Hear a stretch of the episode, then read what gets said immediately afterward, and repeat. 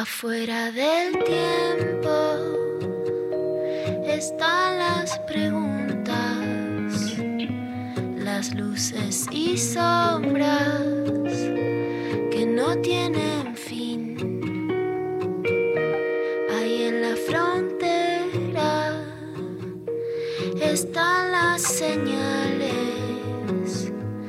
besando los bordes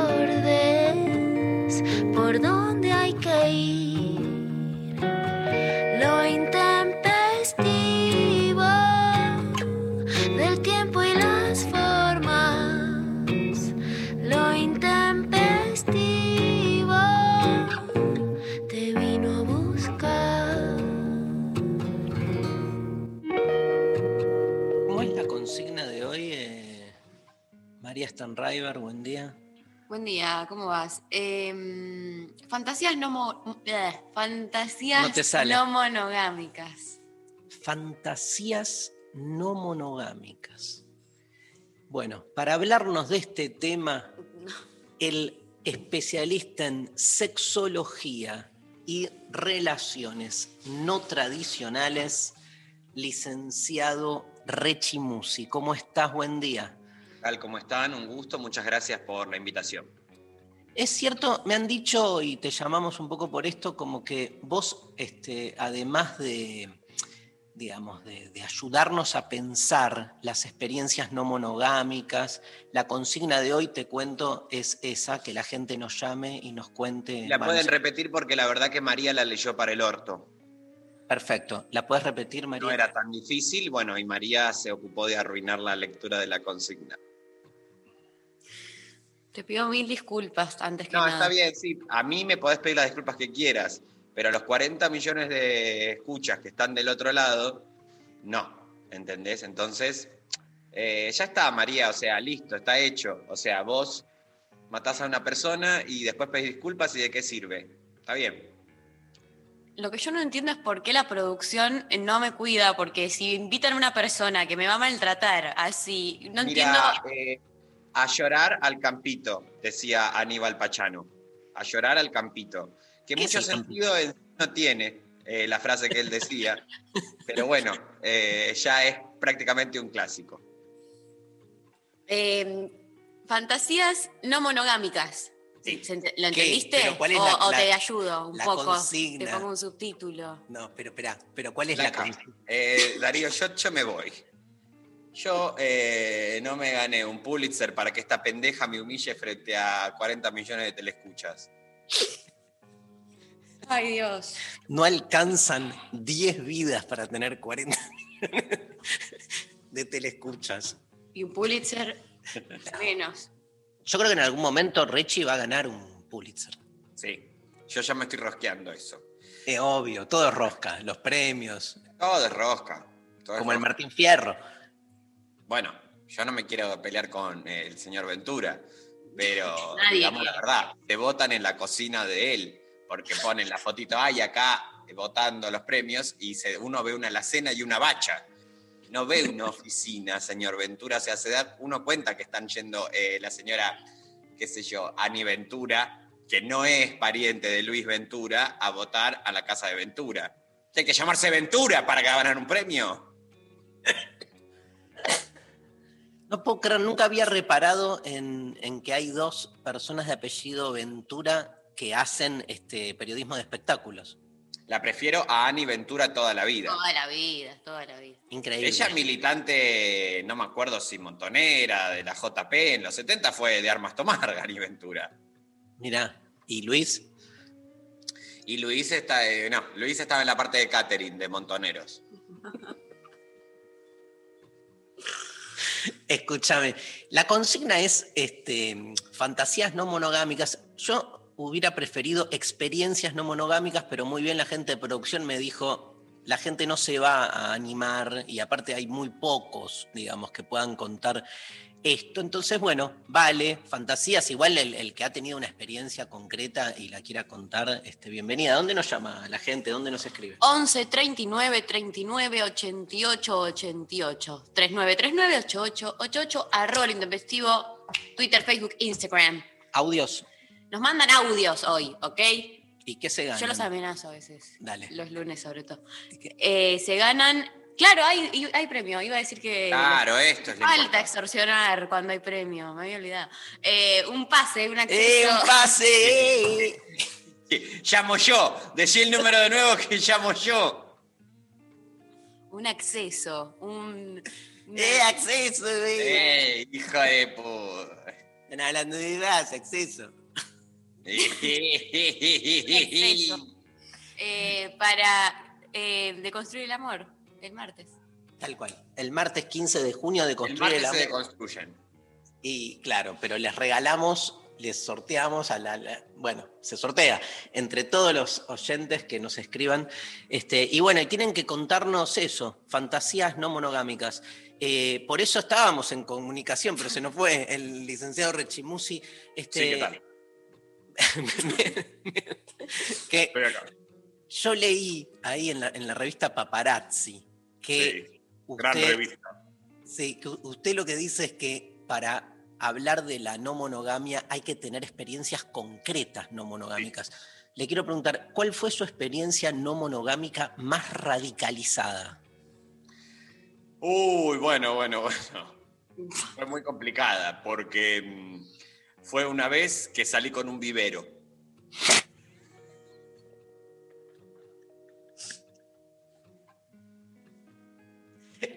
¿Con, el, con los, los dueños del vivero? No, no, no. Con el vivero entero. Todas las plantas, todo era mi pareja. ¿Y, y, y charlaba? Yo sí, Sí. ¿Y las plantas le contestaban? a su manera.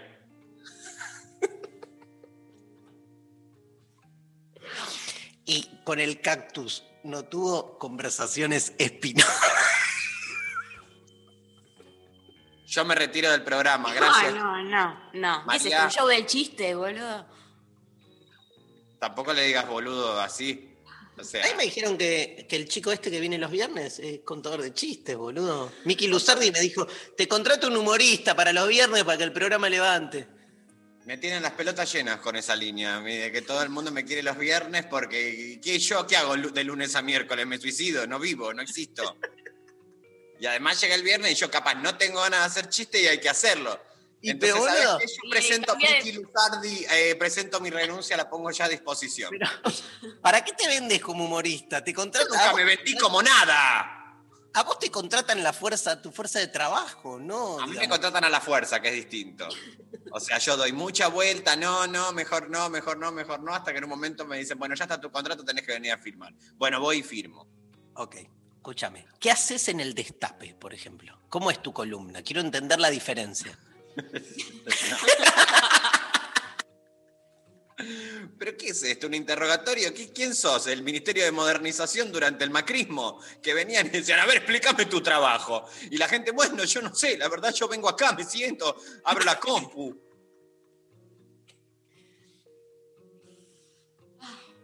No estoy dispuesto a entrar en esta. Lo que sí estoy dispuesto es, primero, a que acá eh, hay muy poca empatía y muy poco registro de lo visual. Yo estoy atravesando un fuerte cambio a nivel rostro, complicadísimo, lo sé, pero me he afeitado todo, no sé si se han dado cuenta. No, cero, boludo. Me he sacado no solo lo que es barba, no solo lo que es patilla, sino también lo que es bigote. ¿Por qué me tuve que sacar esto? Bueno, porque la señora Liz de Dizzy y la señora Lady Nada me invitaron ayer a su programa de YouTube Montate Darling.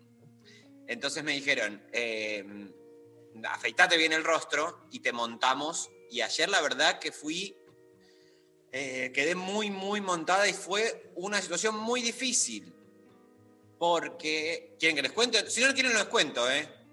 Yo, por mí sí. Habla, habla, que yo mientras estoy haciendo otra. Sí, me estoy dando cuenta, chicos, están haciendo un mate. Yo, Sofi, eh, la verdad, Yo quería escuchar tu experiencia. No, Me parece no. que es súper. Estoy eh, buscando- piola, Estoy buscando la canción para, diversa. para ver cómo cerramos el bloque. entonces estoy dando una primicia que vamos a hacer ese videaco, porque hace muchos años yo hago un personaje que se llama Marixa, un personaje Sí. que habita en mí. Llamó a la línea y demás. Él no te ve, no, no sabía de antes. No, ya directamente yo ni me voy a comunicar con Darío. Para mí hoy no existe en el programa porque no hace más que eh, representar los intereses de la derecha más enquistada de este país. Bueno, les recordamos a la gente que Darío fue una de las personas que votó en contra del cupo trans ayer. ¿no? Como Eh. diputado. El- de- de- diputado Stan River. El diputado Stan River en contra. Entonces, eh, ellas me ofrecieron. ¿Podés, Eh, pa- explica- podés eh, parar? podés explicar cómo, ¿A dónde mierda fuiste? ¿Y por qué te sacaste el bigote? Estoy explicando eso, pero la verdad que como estás haciendo otra pelotudez, eh, no estás entendiendo, Darío. Voy a Entendés. hacer un video. ¿no? pero no esto. ¿Podés explicarlo de nuevo, por favor? Con, como si le estuvieses dando una clase a gente que no tiene idea de qué estás hablando, ningún conocimiento previo. Bueno, como les cuento un poquito. básica. YouTube es una plataforma de videos que sale por internet, que es una tecnología bárbara en donde vos al principio te conectabas por el teléfono que hacía. ¿Qué es de YouTube? ¿Es de Bono? ¡El show del chiste! Yo les voy a pedir mil disculpas, pero bueno, en nombre de Darío Fo, eh, me tengo que retirar. Nadie sabe quién es Darío Fo, te juego plata. Y bueno, problema de la gente, Darío, problema de la gente. Bueno, entonces, fui convidado al segmento de YouTube que tienen Dizzy y Lady Nada, que se llama Montate Darling. ¿Emilio Dizzy? Emilio Dizzy. Sí. Eh, entonces. Ah, el hijo de Alberto. Sí. Ah, ahí caí. pero es Dizzy también, además que el hijo de Alberto. Porque, bueno, entonces. Bueno. Ay, pará, Ah, ¿sabes cuántas veces me dijeron la hija de Darío, boludo? No estoy llorando ni diciendo. Estás Y a vos que llorando, te dicen el, el hermanito bobo del cadete, porro. Yo soy el hermano forro y bobo del cadete. Entonces. El eh, hermano de Mauro Zeta. el hermano de Mauro Zeta, bueno, y así todos nos vamos como filiando con alguien más porque, y esto viene a partir de tu reflexión filosófica, de que es muy difícil definirse si no es en la relación con alguien más. Porque la humanidad es una experiencia de encuentros entre otros. Y este es el próximo curso que voy a estar dando en el CONEX los días martes eh, a las eh, nueve y media de la noche.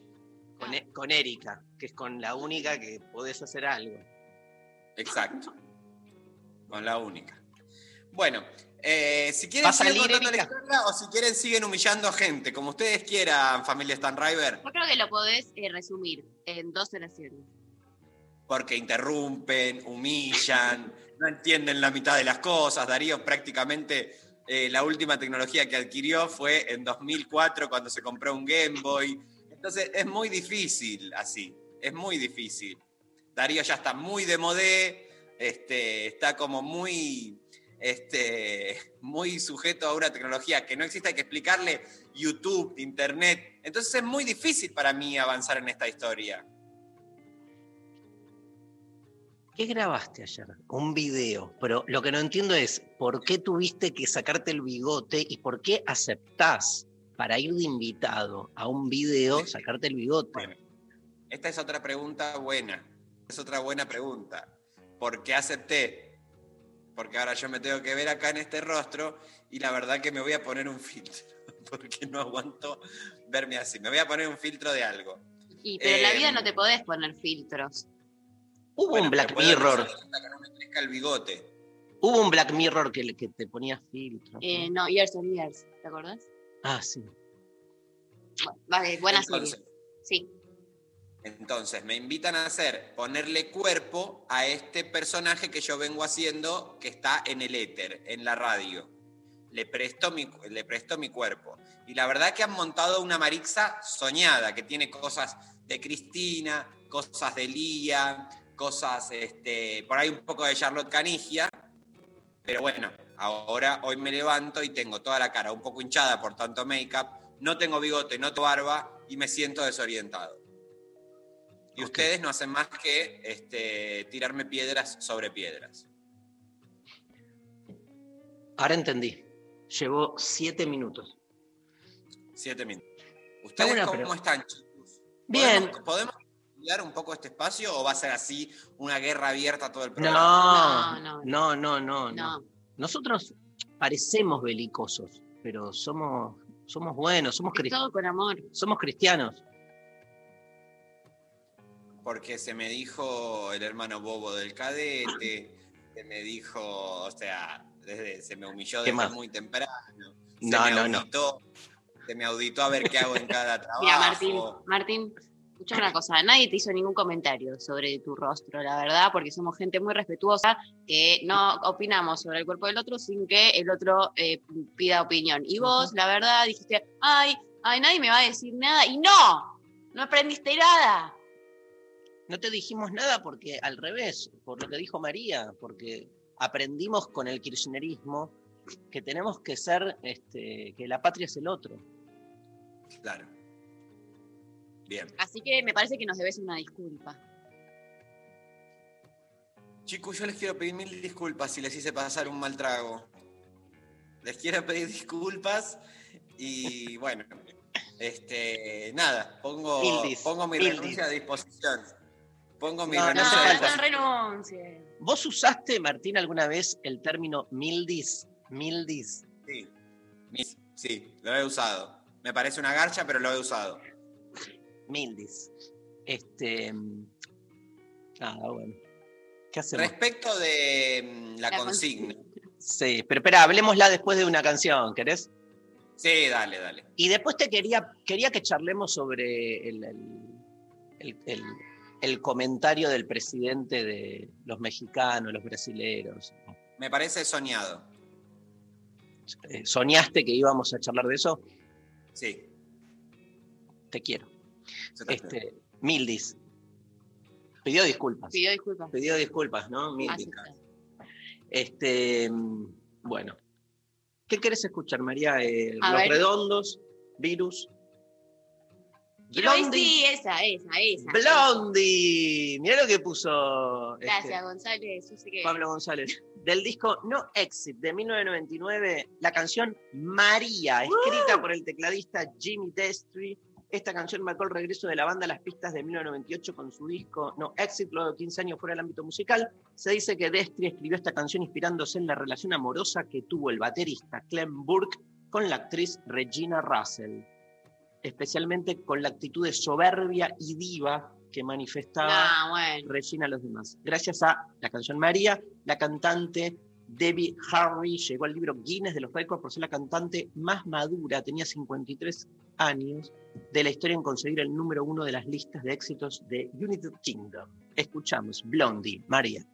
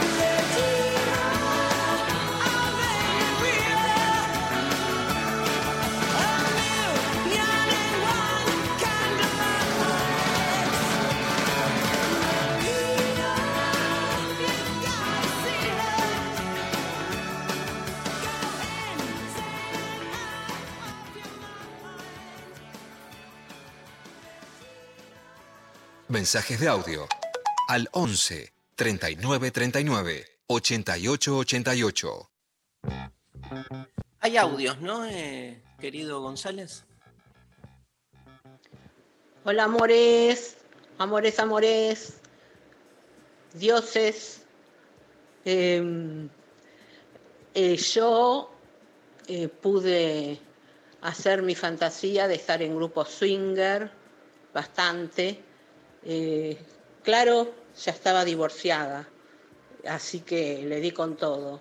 Y había un, una, este, un- un- de internet, había algo que se llamaba Cupido, que no era Tinder, es el anterior a Tinder, y por ahí conseguí y estuve con bastantes, así que me saqué las ganas y conocí de todo, obvio, pero cumplí las fantasías que tenía desde cuando estaba casada.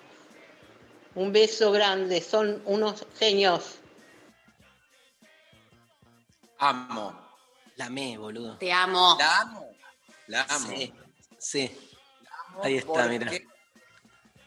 Porque, bueno, porque puso a disposición su experiencia, nos abrió su alma, sí. eh, nos contó, bueno, todo lo que ha atravesado. Te hago una pregunta así, pero medio, también como eh, una pregunta que también a mí me, me repercute, digamos, este, me, me molesta en algún sentido, que es cuando la fantasía se cumple, ¿no pierde algo? Pero lo contrario, no es quedarte atado como una especie de paja eterna, ¿viste? Como, Bueno, pero es que el, el concepto en sí de fantasía es justamente lo que, lo que mueve, ¿no? Creo que la fantasía en sí nunca se cumple porque si no deja de ser fantasía. Es como Sí. un faro, me parece, la fantasía, como, como puede ser la ideología o algo, como que aparecen ahí, como en el plano de, de- de- de las ideas, bueno, como una luz lejana que titila y uno se va como acercando, pero nunca llega. Entonces, la fantasía aparece como un ordenador y lo interesante es todo lo que uno recorre en ese camino eh, en materia Claro, de llegar a ese punto. En este caso, la, la, la oyenta fue y cumplió la fantasía, dijo, me saqué las ganas, ¿viste? Es como que no, no, no, se te... Nada, o sea, cerraste ese chorro, ¿entendés? Claro, pero ahí seguramente se abre otro. Mm. Sí, sí. ¿no? Y otra, y, otra pregunta, este me queda como medio raro. Y otra, otra pregunta, eh, ¿swinger no es con tu pareja? Swinger es con tu pareja, sí. Claro. Swinger para mí ahora eh, vino, es una experiencia que vino a ser relevada un poco por el poliamor, por ahí.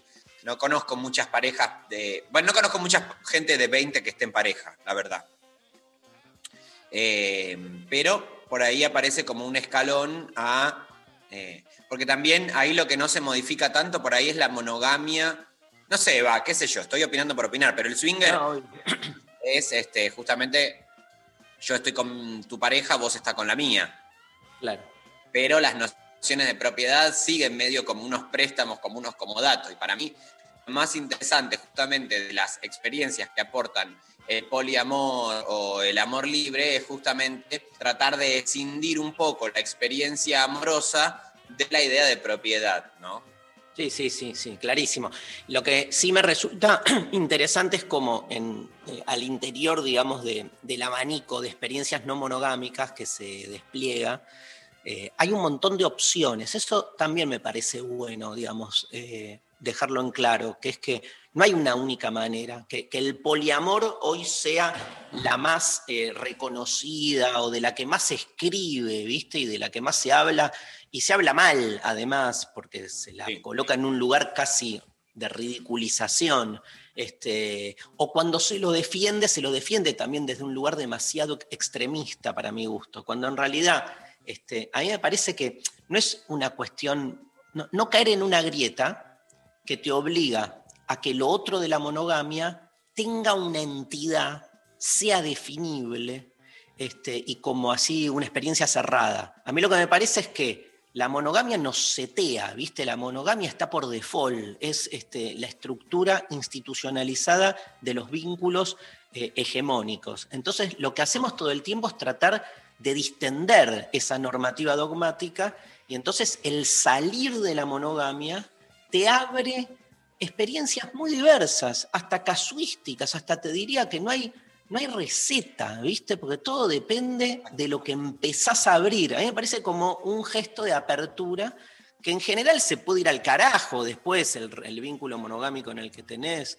pero me parece que dentro de ese gesto de apertura hay un montón de opciones. Y quiero subrayar una que es la peor de todas, este, porque me ha pasado con gente muy convencida, que muy convencida, gente que me contó, Ah, No gente con la que bueno, tuve. Ah, pensé que ibas a poner tipo, No. ibas a contar tu peor experiencia digo, en el momento, o sea, ni en pedo, ni en pedo, pero pu- puedo llegar a contar alguna, ahora lo pienso en el recreo, pero en principio, gente que me contó, esto quiero decir, y, y lo abro acá a la mesa a María Stanriver y a Martín Rechimusi, gente que todavía cree que una experiencia no monogámica es como ser infiel, ¿entendés? Tipo, por ejemplo, recuerdo claramente, no voy a, a- a dar su nombre, un amigo que me dijo, yo ya sé lo que es una eh, salir de la monogamia. ¿Por qué? Y porque tengo un amante, ¿entendés? Entonces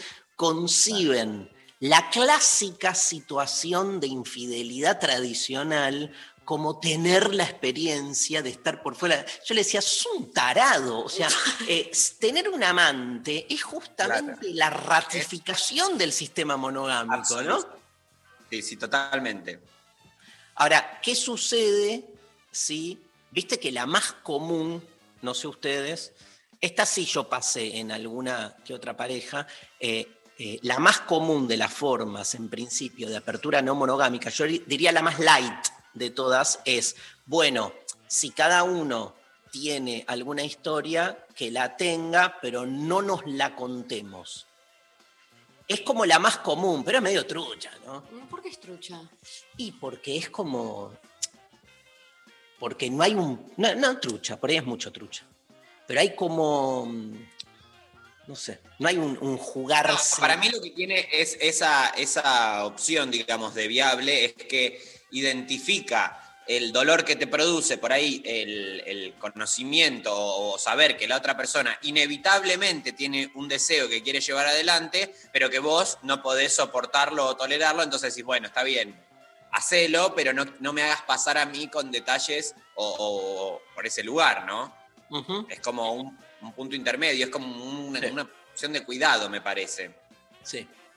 Estoy de acuerdo, estoy de acuerdo. Cuando digo trucha, lo que quiero decir es que por ahí le pongo demasiada este, realidad o como valor, le pongo demasiada valía al hecho de jugarse más a fondo en el cambio de la estructura vincular. Es como que, digamos, eh, el ¿Vos vínculo... lo sentís a medias? Lo siento a medias, pero no, no digo que esté mal ni nada. Lo siento a medias, me parece un gran paso para empezar, pero como que no, no, no, no es por ahí la revolución vincular, porque en definitiva seguís sosteniendo la pareja como este, vínculo central, este, la no circulación en todo caso de que este, hay un deseo que excede lo exclusivo, y entonces es como que Es en el sostenés socialdemócrata, podríamos decir. europeo. Es, sí, total. Tony Blair es. Una cosa así. Bueno, este, tenemos mensajes para leer, Maru. Sí, hay audios, hay mensajes. Eh, por ejemplo, por eh, Instagram, Marilyn dice, solo en mi mente, y me encantan. Cuando en juntadas hay intento de que surgo, me emociono en silencio. Eso es Claro. una fantasía, boludo. Esa es una fantasía. Amo. Es una linda fantasía. Me gusta lo de me emociono en silencio, ¿no? Como, bueno. Eh, Yo me, me acuerdo, le- les tiro otra, me acuerdo con, con una pareja con la que salí muy poco, ¿eh? muy poco, pero que hacíamos, íbamos a ponerle a una fiesta y como que la- la- el chiste era la fantasía compartida con la pareja, después no nos animábamos, era, digamos, este, con quién estaríamos de los que están en la fiesta. Ah, me encanta. Re lindo, boludo, y te recalentabas también. Recalenta, sí. Sí, sí, sí. Pero y nunca lo ¿Qué? llevaban adelante, o por ahí sí. No, no, nunca, No. nunca. No. Esa era medio swi- swingerero. Pre, ¿no? trucho, Es es trucho, trucho, trucho, trucho. truche. Es trucho. Es trucho, pero es un paso, ¿no? Es como- un paso, sí. Porque después está la típica. Ay, Pero hablar habla cualquiera, boludo. está bien, no, pero al Pará, revés, ¿no? María, estás muy pendeja forra, loca. No, Pero no, Maru, no te pasa al revés, como que este, en realidad estás todo el tiempo callándote. A mí me parece ya un gran paso decirle a tu pareja, che, me gusta tal, que no le estás diciendo, "Me- te voy a dejar por el otro. Y- Está y- bien, quizás eso yo ya lo tengo como incorporado. Ay, bueno, Ay, bueno, ahí te tira con el, ay, te tira con Soy el cool. edadismo. Qué Soy pendeja. cool. No, no, no, no, no. Soy María, soy cool. Soy María, María, soy cool. Soy María, soy Soy cool. Soy María, soy cool. Soy No, María, es soy cool. Soy María, soy cool. Soy María, soy María, cool. cool. Tengo un jingle ahora, qué lindo. Eh, eh, ¿Qué? envidiosos, o sea, Dale, dale. las nuevas generaciones venimos con otro chip. No parece, María, la verdad, porque la- todo el tiempo hablas del ay, lo que sufrís por la monogamia, qué sé yo, y nosotros que ya podríamos prácticamente ser tus padres, realmente podríamos, Darío y yo, ser tus padres. De hecho, bueno, yo soy tu mamá. En esa fiesta que él cuenta, eh, yo quedé embarazada eh, de él. Te gesté durante él. nueve meses De y medio porque vos no querías salir, estabas atrincherada. Y un día te di a luz en una piscina No, ¿en una piscina? Sí, podrida. Aparte. podrida. Estaba podrida la piscina. Le quiero mandar un beso a mi madre que está escribiendo y que venía comentando todo. ¿Qué dice? A ver. Y decía, y, y de hecho puso voto a Martín, o sea, no me acuerdo, ya no sé en qué momento, pero hay un voto para Martín de su parte. Y, y, y pregunto, ¿salir de la monogamia no es ser infiel? Eh, no puedo yo responderle. No, claro, porque acá se arma un drama familiar. Claro. Cualquier cosa que diga, me van a caer dos millones de, de- de mensajes. Y ahora dice, cool es la monogamia. Bueno, no, no, no. Cool es tu hija. Este, Eh, le chicos, hablo a la. O sea, ¿por qué no le ponemos secretos de familia a este programa? Y, y yo trato de moderar un poco y bueno, vamos hablando. Pero primero le quiero mandar un beso muy grande a ella, que estamos muy en, en sociedad. Eh, después, lo de. Quiero descomponer esto que ella pregunta un poco. Que, Claro, ella que es lo no que- pregunta, aporta. Que es lo que estábamos cuestionando aparte, ¿no? es lo que estábamos cuestionando. Porque si bien identificamos, a ver, la gente se viene relacionando de maneras distintas desde que existen las personas. Entonces no es que ahora se descubre algo bueno, algo bueno y nuevo. Digo, hay que este, por ahí correr ese mito, ¿no? Digo, Sí. por ahí el discurso se acomoda un poco más a estructuras este, de relación.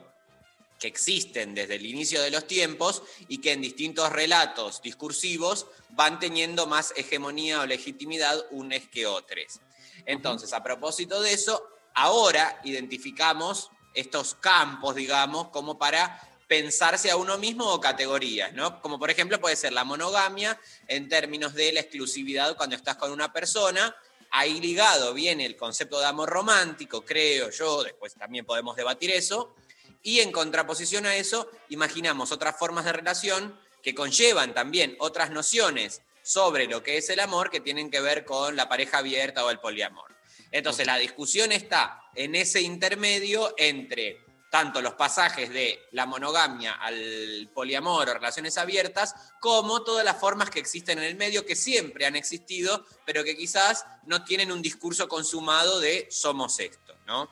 Total, total, Martín. Creo que es, es bien por ahí. O sea, en la medida en que la monogamia se establece como la legalidad vincular, ser infiel no es salir de la monogamia, sino que es, digamos, eh, cometer una falta, diríamos, Exacto. al interior del paradigma monogámico.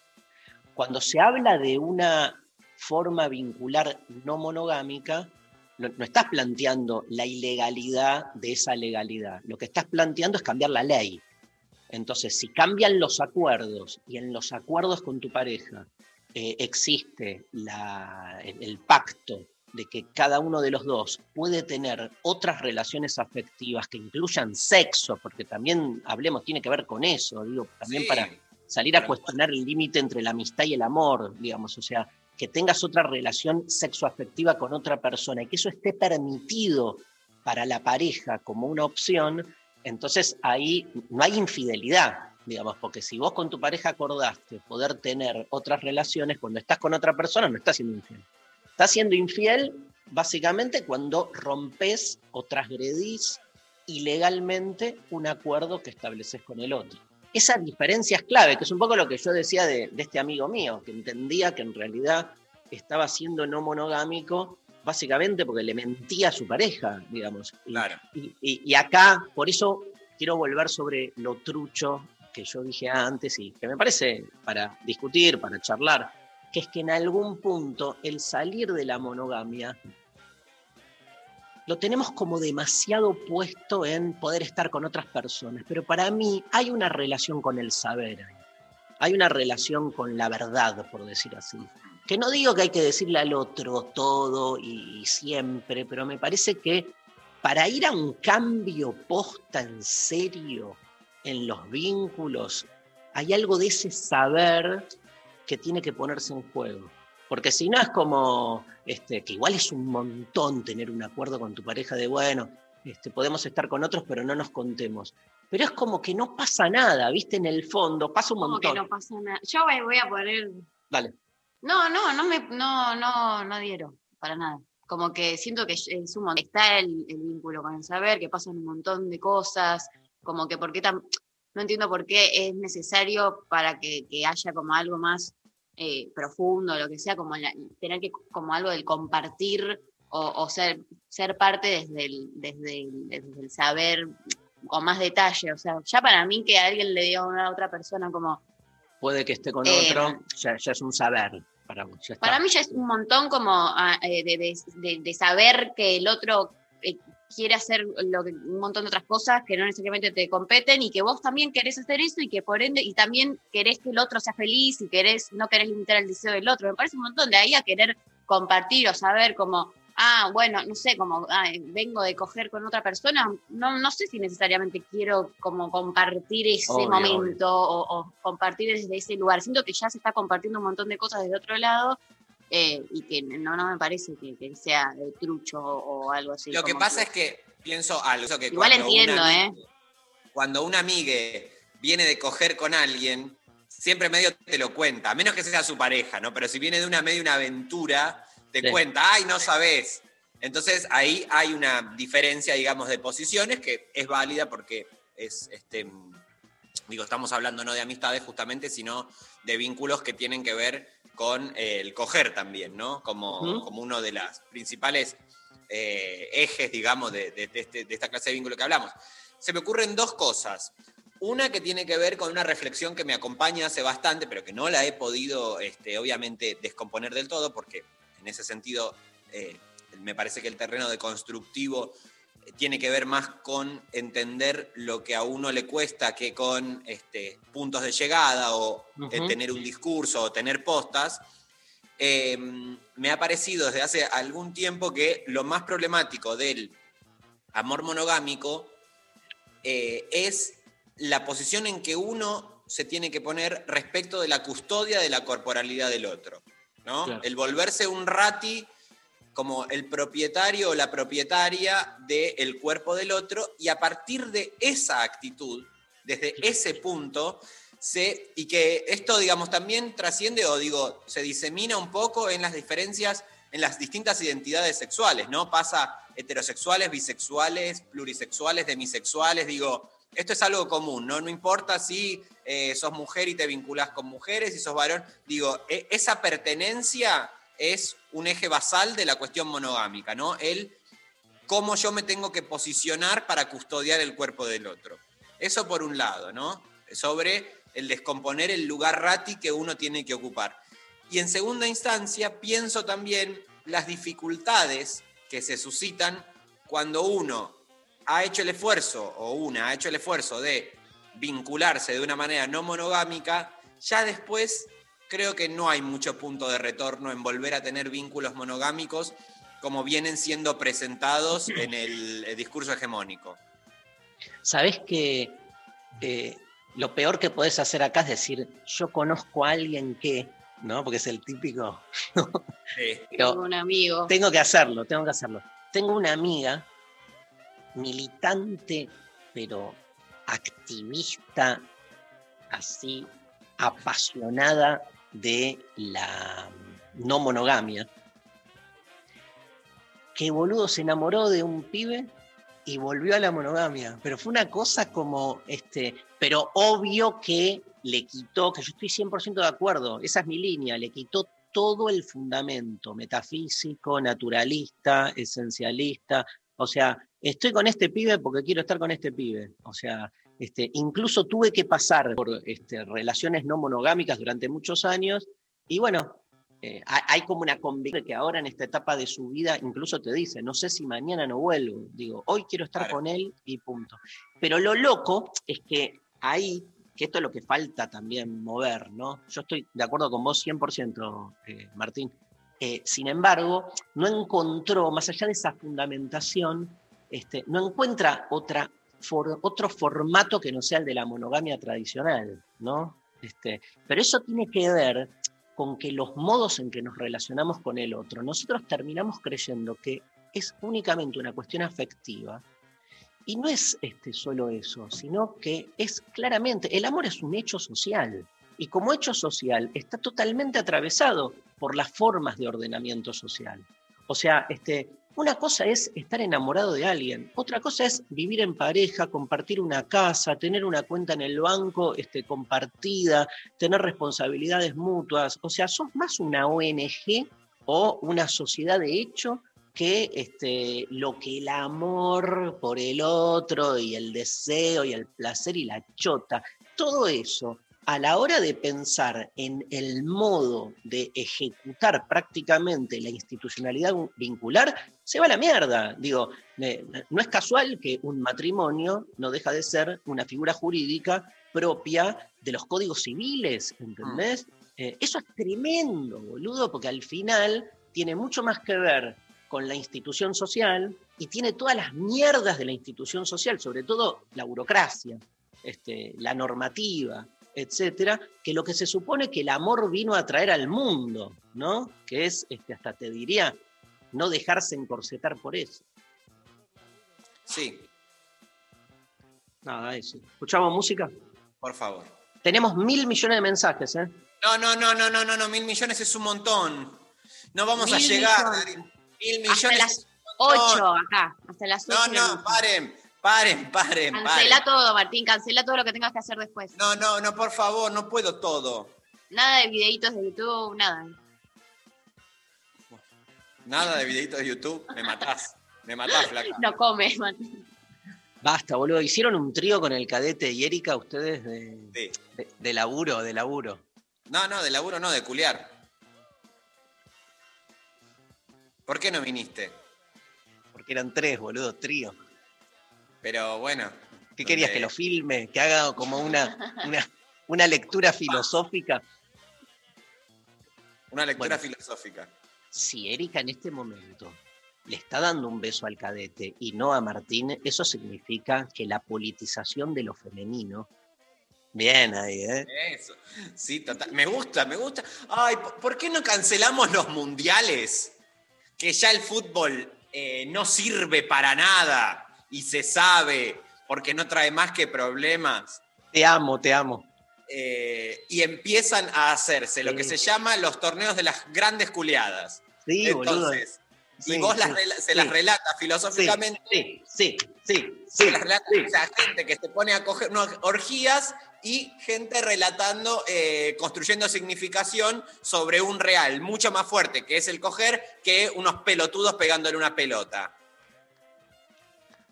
En vez de Marcelo Araujo y Enrique Macaya Márquez, Martín Rechimus y Darío Stanriver transmiten en vivo para todo el mundo el Mundial de la Culia. Me encanta. Yo estoy adentro. Ya estoy llamando a Alberto directamente para proponérselo. ¿Vos? Él seguro, seguro que se prende. Si nosotros, si Oh. nosotros bajamos de los barcos. ¿Sabes cómo ¿En qué va? Yo vine en la niña. Yo vine en la niña. ¿Ustedes? Ah, ¿ustedes estaban en la pinta? En la Santa María. Ah, y en la Santa María. Ahí se viajaba mejor, ¿no? Sí, privilegiados. ¿Podemos escuchar a los redonditos de Ricota, por favor? Poco se sabe sobre el origen de la canción temporalmente. La canción es Mariposa Pontiac Rock del País, aunque se destaca que la presentación más vigente fue en Salta en 1978 en una gira que realizaba la banda. Su primera edición fue en su primer demo oficial lanzado en 1982, mucho tiempo antes que el lanzamiento del álbum de estudio, donde se incluían también temas como Nena, Nena, Pura Suerte y Súper Lógico, que tuvieron un gran éxito en las radios. Después de 14 años del demo, la canción sería editada como el décimo tema de Luz Belito en 1996. Son dos canciones en, unas, en una bien marcadas, dos canciones bien marcadas, Mariposa, Pontiac y Rock del País en una, ¿no? aunque en realidad en los viejos tiempos ricoteros eran cuatro. A estas dos partes se les pegaba un tal Brigitte Bardot que contaba la historia de Carol Chessman, inicialmente conocido como el bandido de la luz roja porque se lo inculpó por los hechos cometidos por un criminal que llevaba una sirena policial en el techo de su auto para confundir a sus futuras víctimas en las rutas de California. Carol Chessman saltó a la fama tras lograr evitar ser ejecutado o morir en la cámara de gas. Sin embargo, nadie pudo prorrogar la última cita, el 2 de mayo de 1960. Carol Chessman moría en la cámara de gas de la prisión estatal de San Quentin en Estados Unidos. El último tema que se pegaba era El Gordo Tramposo. Los redonditos de ricota, Mariposa Pontiac, Rock del País.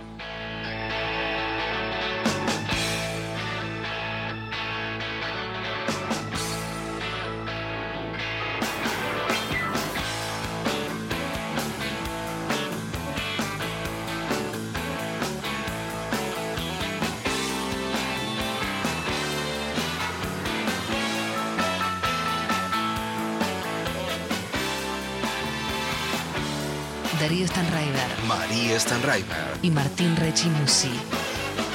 Ven a mi casa suburbana,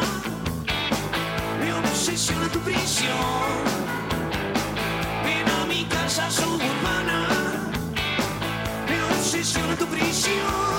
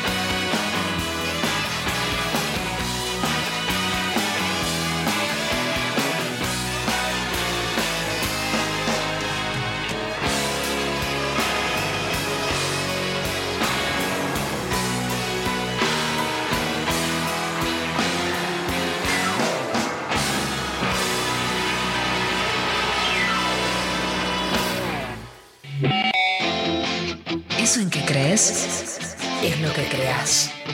93 7 Nacional Rock. Eso que sucede en las tardes. Contraluz. Visto. Entre sombras y soles. Contraluz. Sábados de 18 a 20 con Leandro Areco. Contraluz. Por 937 Nacional Rock. Hace la tuya.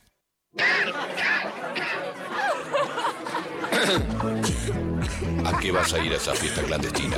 ¿Vas a volver enllenado de virus solo por ir a bailar las canciones de moda que las podés escuchar también en la radio o en tu casa sin contagiarte y sin contagiar a nadie? Y aparte seguro te cobran ahí. Un ojo de la cara, sí, la entrada.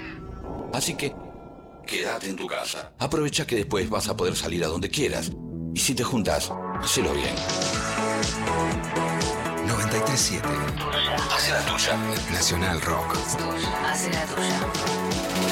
Hace la tuya. Pero no hagas cualquiera. Si tenés que recibir la vacuna contra COVID-19 y también la de la gripe, asegúrate de que pasen al menos 14 días entre una y otra. Más información en argentina.gov.ar barra salud barra vacunas barra antigripal. Línea 120 0800 222 1002. Argentina Unida. Hola, ¿qué tal? Divertirse a la tarde está asegurado. Hola, ¿qué tal? Tenía un pastor belga que era muy educado y que ladraba solo en los casos que tenía que ladrar. Si ladra todo el día, el perro de departamento, el perro de mierda. Lunes a viernes de 13 a 16. Viene el perro de... No, No, Diego, para, hacelo de nuevo, hacelo de nuevo. No, Diego. pero señora, dígale que se calle. Cali Bonfante, Diego Ripoll, Nati Carulias. Paren, ¿eh? un- Cerremos los ojos. No, Diego. No, Diego, no hables más, no hables más. Hace todo ladrando. Hola, ¿qué tal? Hola. Hola. Por 937. Nacional Rock. Te lo anticipo de ahora que esto no va a promo, Diego. ¿ok? Basta, no voy a hacer más. Hace la tuya. Estamos en Facebook. Nacional Rock 937. Viernes de Superacción. Darío Stanraiver María Stanraiver. y Martín Rechimusi, el militante del humor. El militante del humor. Qué manera de. Nada, en, en esta línea de los estereotipos y las etiquetas, monogamia, no monogamia, nadie puede, eh, digamos, este, conectarse, sobre todo la parte contratante, ¿no? Que es quien le paga el sueldo a, a- a- a Martín Rechimusi, si no es a El partir. Estado. ¿Eh? El Estado. El Estado, en este caso, peor todavía, o sea que para el Estado argentino, o sea, para la sociedad argentina representada sistemática y orgánicamente en el Estado, no puede ser otra cosa Martín Rechimusi en la medida en que vende su fuerza de trabajo que un militante del humor, siendo que aparte de la militancia se supone que es una práctica gratuita que se hace este, no por un propósito de intercambio. ¿Qué se siente, digo, con una mamá psicóloga? No es psicóloga, pero bueno. Ya basta, pero siempre te digo que es psicóloga. El chiste es ese, ¿no? ¿Ves que sos militante ¡Ay, del humor tucho? No, no, ya, o sea, este programa nos estamos tirando con de todo. Eh, yo lo que quiero aclararle a la gente es que yo no me subí a un barco en Génova y vine a eh, conquistar y colonizar este país para sentarme acá y que se me humille de esta manera. Yo me hubiese quedado en Europa donde estaba tranquilo. Yo no bajé del barco, como dice Lito Nevia, eh, que encima le tira tierra. O sea, lo peor de. Vamos, ¿Quieren ir a ese hecho un poco? No, quiero ir a. Así, quiero ir a ese hecho. Pero tenemos muchos mensajes, no quiero dejar a la gente caliente. La gente te que quiero- se quede caliente, que se, que se joda. Porque quiero- acá también se, tienen, se pueden quedar caliente con esto. Vamos a hablar Lo de ese hecho. del- ¿eh? Esperá, esperá, te quiero porque vos sos militante del humor. Entonces, te voy a contar unos chistes. No, no, no, no, no, Darío. Sí, Eh, sí, no. sí, sí, sí, sí, sí. Uno, déjame uno. Bueno, Chistes, dale. de Ja- chistes de Jaimito. Tengo del 1 al 40, del 1 al, del 1 al 49. Bueno, el 46. No, boludo, tengo que bajar todo, pero. Dale. Bueno, el 8, Darío. O sea, ¿para qué dan opciones? O sea, ay, Dios, Dios. ¿Cómo la entiendo a tu mamá, no, María? Jaimito, Jaimito, ¿quién fue Juana de Arco? Una drogadicta, maestra. ¿Eh? ¿De dónde sacas eso? Es que el libro dice que murió por heroína. No está mal. No, la verdad que no. La verdad que no. Mamá, mamá, hoy Porque, casi ¿Sabes qué es lo lindo? Perdóname, ¿sabes lo que, que- digamos, si esto por ahí se espera un poco más de, de este espacio, digamos, respecto de contar un chiste, ahí se está descomponiendo el enciclopedismo, ¿no? Un poco. Claro. Se pone en tensión el conocimiento que un libro puede propinarte. Si Claro. el libro, en su capacidad solamente de transmitirte conocimiento sin la posibilidad de repreguntar, porque no le podés hacer una pregunta al libro, no te responde, lamentablemente, a menos que estés muy drogado y te empieza a responder. Pero eso es otro capítulo que ya nos ocuparemos, que se llama Cuando los libros responden. Eh, como no se puede, si el libro dice que es una heroína, está muy bien lo que le pasó a Jaimito. Mamá, mamá, hoy casi saco un 10. Ay, muy bien, Jaimito, pero ¿por qué casi? Porque se lo pusieron a mi compañero de al lado. Bueno, acá lo que se evidencia un poco, fíjate, saco un 10, ¿no? Esta, esta noción de sacar, de sacarle a alguien un puntaje, una nota. ¿Qué es lo que se está saqueando en realidad? Te amo, mi amor.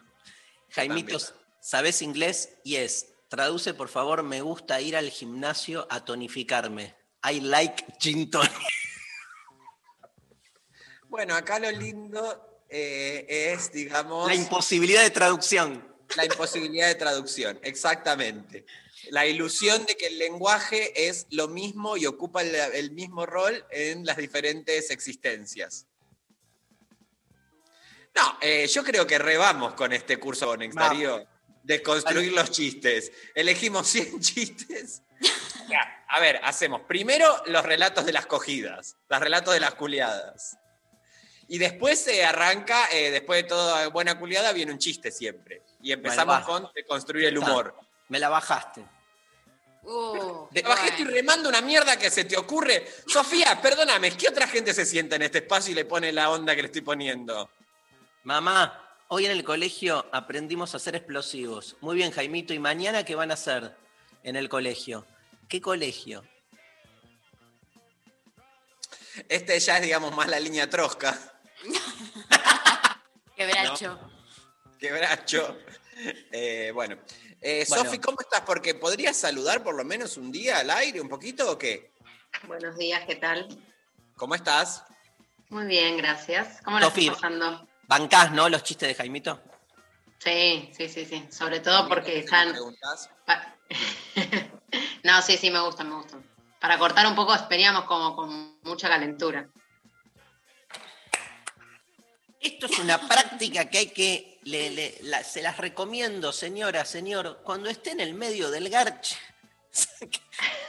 hilar un chiste. Es lindo. Un chiste de Jaimito es un- un- una forma de, este, de, de cuidarnos y sanar, por ejemplo, de resolver problemas de eyaculación precoz. Sí. Porque muchas veces la eyaculación precoz tiene que ver con el deseo de ser vista o visto. Ah.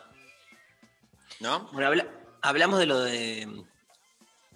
Porque yo no bajé de un barco al pedo. O sea, para eso me quedaba, me quedaba en el crucero. Yo estoy de crucero, haciendo crucero por toda América, y bajé de este barco y vine al puerto de Buenos Aires y se me fue el barco y me quedé acá. ¿Te abandonaron? Tremendo, boludo. Sí. ¿Qué, No, me qué parece que lo- qué imaginario. Dale, arranco yo. ¿Qué, imaginario, ¿no? Este, tan, tan asentado, tan, tan instalado. Y digo, este, primero, eh, antes que nada, yo haría como. Este, saldría del, del- como del reaccionismo así como más indignacionista al pedo. O sea, a mí me parece horroroso, ¿no? Y me parece como, este, todo, todo está mal en relación a, a la frase, a la cita. Este, eh, no me cabe ninguna duda, es más, te diría, si vos sos militante del humor, entre comillas y en chiste, este, también todos nosotros militamos justamente para todo lo contrario de eso, ¿no? Que es básicamente la, la, la anulación del otro, ¿no? Digamos, este, en, en toda su dimensión. Este, eh, y que lo haya dicho un presidente es como lo agrava en un punto. Cuando digo salir del indignacionismo reaccionista, quiero decir nada. O sea, a mí me parece que. Y, y me pasaba lo mismo con Macri, ¿eh? No es que con Macri me agarraba de los pelos y decía qué horror. Evidentemente hay una crisis, pero gravísima de lo que es, de, lo que tiene que ver, para mí, ¿eh? yo sé que por ahí no pensamos lo mismo, Martín, en la dirigencia política, ¿viste? Hay algo ahí de, de, eh, no sé, hay algo ahí que cada vez me hace descreer más en términos de representatividad, ¿no? Me siento más representado por otro tipo de... eh, o sea, soy re una persona que cree en lo político y cada vez más, pero, este, pero no sé, estas cosas me tiran para atrás a nivel de, de, que puede haber sido un gaf, puede haber sido un error, lo que quieras, pero evidentemente hay un imaginario instalado este, que, bueno, que, que- que- es muy difícil de, de deshacer después. Por otro lado, no todo se reduce a, a una persona, me queda claro. Yo no voté un- una persona, yo voté un modelo, voté un. Este, incluso vo- voto una. Eh, Ese modelo está liderado por una persona en, este momento, que es el presidente, que, digamos, este, nada, este, es imperfecto, como todas las personas que somos imperfectas, este, y puede realmente hacer o decir cuestiones como estas que a mí realmente me, nada, están en las antípodas de lo que yo creo. Y eso, también, saber eso, digo, este, eh, ojalá, yo que sé, exista alguien en quien yo pueda decir todo lo que diga me representa 100%, te juro, sería feliz.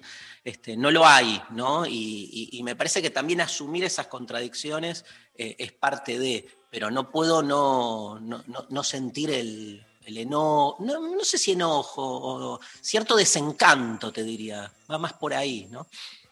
Mira, pienso en primera instancia que es muy importante hablar de estas cosas, contrariamente a lo que se supone que es que ah, después del macrismo, digamos, eh, con lo que le ha costado, digamos, al campo popular volver a, poder hacerse de- del gobierno en algún punto, quedó medio como una pulsión de, bueno, hagámonos los boludos, no, no hablemos, no critiquemos mucho, porque ya están ellos del otro lado, y como esa... Igual, Mar, perdón, Martu, eso es como medio.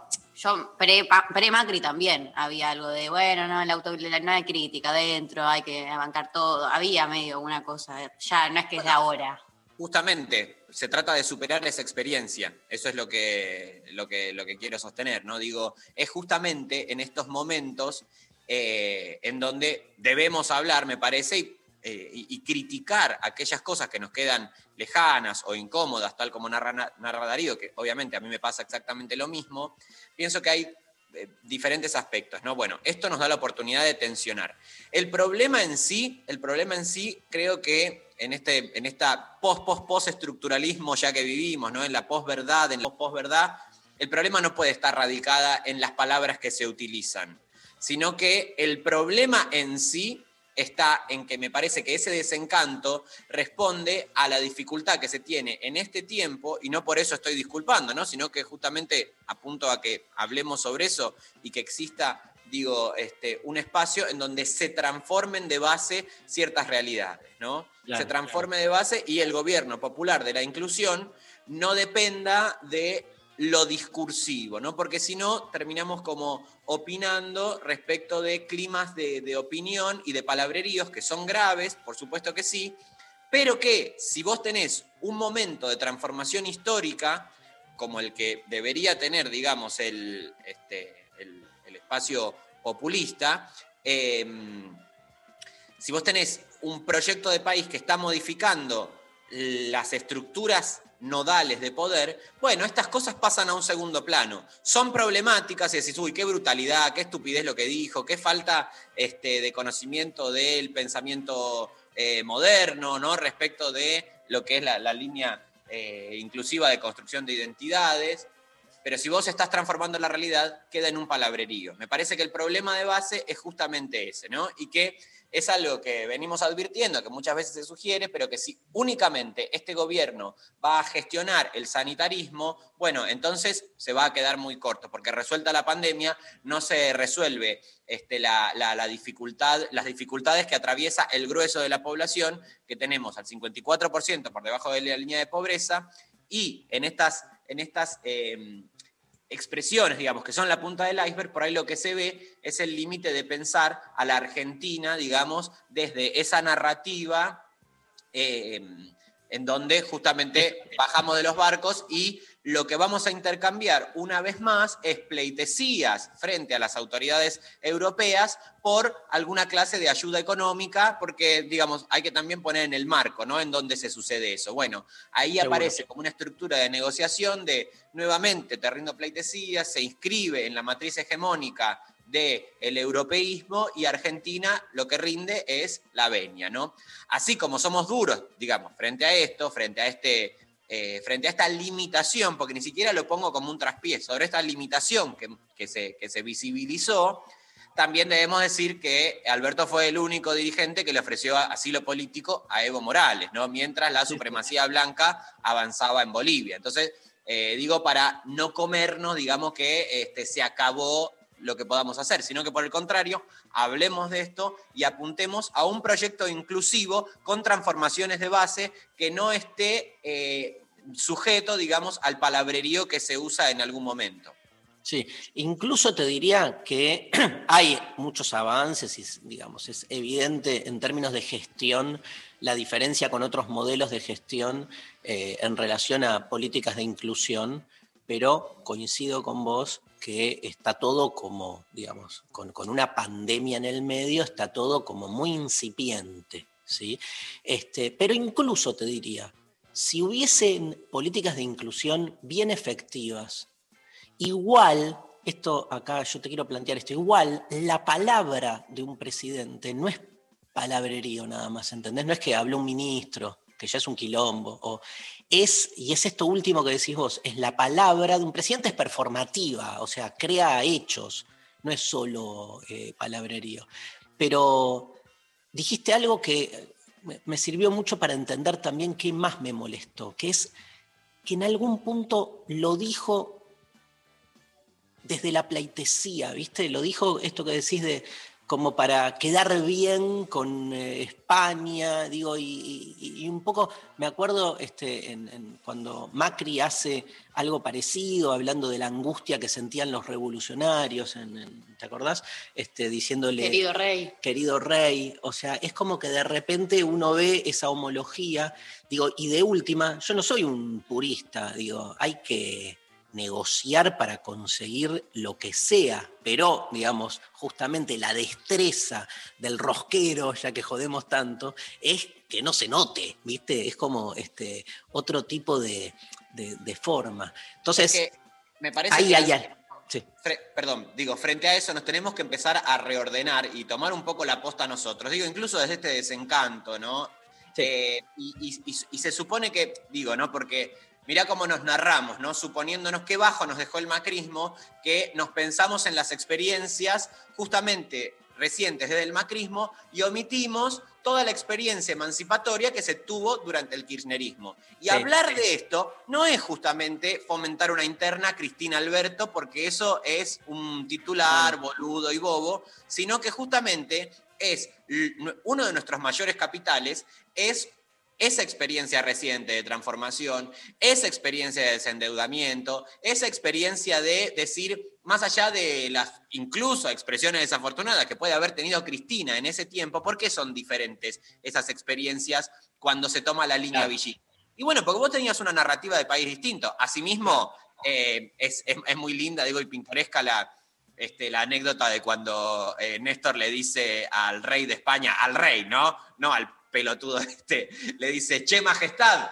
Le dijo che majestad, o sea, es una gran diferencia, ¿no? Entre el che majestad y eh, esta, esta otra pleitesía a la que hago referencia. Pero digo, cuando venimos con esta experiencia de transformación reciente, emancipatoria, me parece que tenemos que volver a eso como un terreno posible, porque si no el desencanto de la política, sabemos que por un lado es el privilegio de ellos, ¿no? El, el- perdón, la militancia de ellos de, justamente establecer la política como todo lo mismo, cuando bien sabemos que no es así, y nosotros que tenemos por ahí la potestad acá de estar pensándonos, me parece que por un lado está la política enten- entendida en sentido integral, esto que estamos conversando nosotros también es política, digo, no todas las los chistes incluso son políticos, y por el otro lado está las interpelaciones que se le hace a el poder político, fáctico público de gestión de Estado, o el nombre que le quieras poner para que sea más simple, digo, en donde reside eso, en donde nosotros decimos, y bueno, el desencanto por ahí es un privilegio que podemos tener, pero cuando, es, cuando ese dispositivo funciona, como lo hemos visto en una experiencia de transformación reciente, al grueso de las personas se le puede transformar la vida. De una, Martín, de una. Está buenísimo. Eh, no nos metimos, vamos a escuchar un tema ahora, eh, no nos metimos eh, con el- la cuestión, si querés, más conceptual, porque es más que obvia. Ya la hablamos también en otros contextos, en otros programas, que tiene que ver con, digamos, la, la, obviamente, qué es lo que se invisibiliza en ese discurso de que este, los argentinos bajamos de los barcos, que tiene que ver con la diversidad constituyente de la nación, incluso lo jerárquico que está puesto en el enunciado, como que el hecho de venir de los barcos te otorga como una especie de superioridad en algún punto, porque este, a diferencia de los otros, viste, que salieron de la selva, que son indios, nosotros venimos de los barcos, este, me, me molesta eso, digo, o- obviamente la negación de la mixtura constitutiva de toda identidad, pero sobre todo el, el- el considerar ¿no? este, que, que- que el origen europeo te da como un crédito mayor. Eh, eso me parece este, cuando justamente si algo... Este, si contra algo eh, militamos es contra el pensamiento único este, y, y la postulación de la diferencia. Igual, eh, vieron, o sea, no sé si vieron que después de eso Alberto hace un tuit eh, tratando de explicarse y dice, eh, no quise ofender a nadie, dice que, que hubo una convivencia entre los que vinieron, los inmigrantes que vinieron y los pueblos originarios, Y todos como, eh, qué convivencia, boludo, los mataron Claro. a todos, campaña del Ah. desierto, como me la volvió a pifiar. Y fue como, pará, boludo, alguien que lo pare, porque ¿cómo No, vas yo- a poner convivencia? Yo sí creo, Maru, que este, obviamente eh, no hubo convivencia, está claro, conflicto, violencia y, y- y- Genocidio, y de todo. un lado sobre otro. Sí creo que nosotros, o sea, yo cuando me pienso a mí mismo, me pienso en esa dualidad, digamos, porque hablo una lengua europea que es el español, tengo este, mi origen en Polonia, de donde vinieron mis antepasados, o sea, la, la- sangre de Europa está en el doble sentido de la palabra, ¿no? De la sangre derramada y de la sangre este, que me constituye, y al mismo tiempo nací en esta tierra y, este, no me acuerdo quién dijo el otro día, creo que Luciana citando a, Rita Segato, que tengo lo- los pies de barro, ¿no? O sea, lo- los pies están este, eh, también de algún modo este, puestos en el barro de, Latinoamérica. Entonces, este, uno es hijo de, ese conflicto. Somos eh, ese hecho de violencia en algún punto. Somos descendientes, ¿eh? no es que somos en el sentido de que tengamos que ver, pero en nuestra ascendencia está la cruz y la espada europea y la, y, y la presencia de pueblos originarios desde una resistencia, desde su aniquilamiento, y también pueblos originarios que se mataban entre ellos, porque también la romantización de que, viste, no, obvio. de- del buen salvaje este, es otra, otro credo europeo, ¿no? Este, eh, y, y ni hablar cuando se vuelve un esencialismo propio. Me parece, yo soy un militante de la mixtura. Eso, o sea, si querés, eh, hay dos palabras que a mí me identifican, mixtura y ambigüedad, ¿viste? Para el resto, nada, o sea, la matemática, este, yo prefiero la, la mixtura y la ambigüedad de la poesía. Bien, ¿Nos vamos a la pausa? dale. Vamos con eh, Jamiroquai, que lo vi por ahí, pero no lo encuentro. Este, acá está, Jamiroquai. Vamos, querido Pablo González. eh, Seven Days in Sunny June.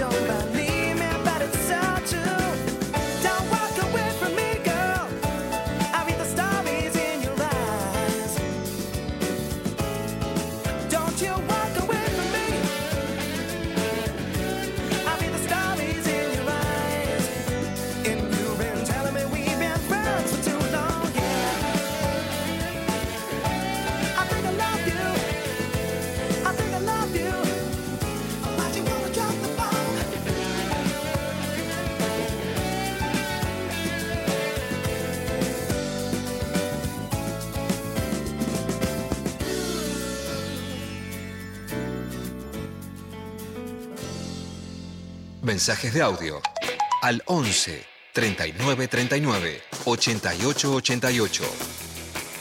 A ver los mensajes de audio. Buen día, intempestives. Les amo.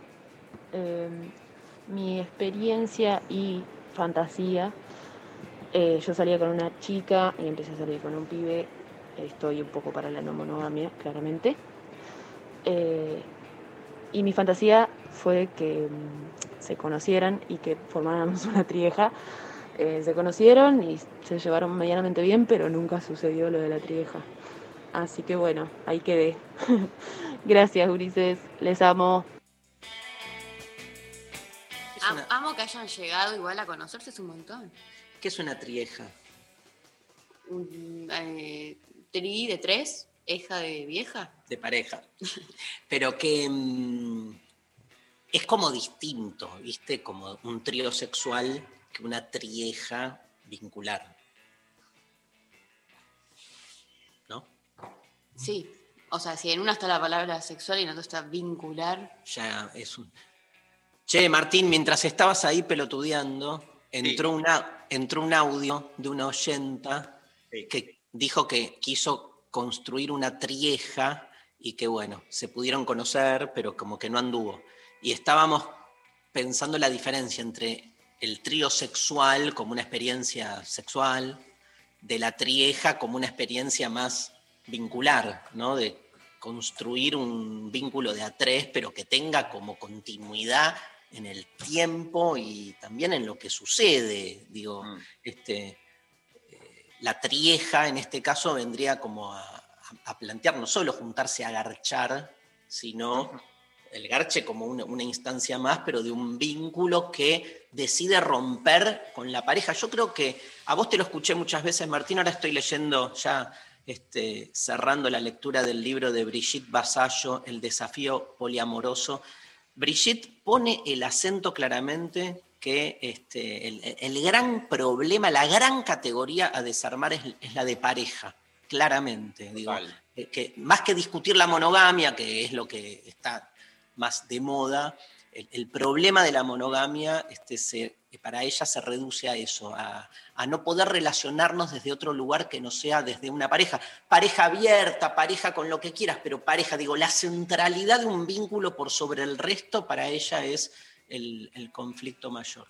Lo de la trieja me encanta. Yo, mis fantasías no monogámicas de adolescente eh, no eran sexuales, sino que iban en esta línea.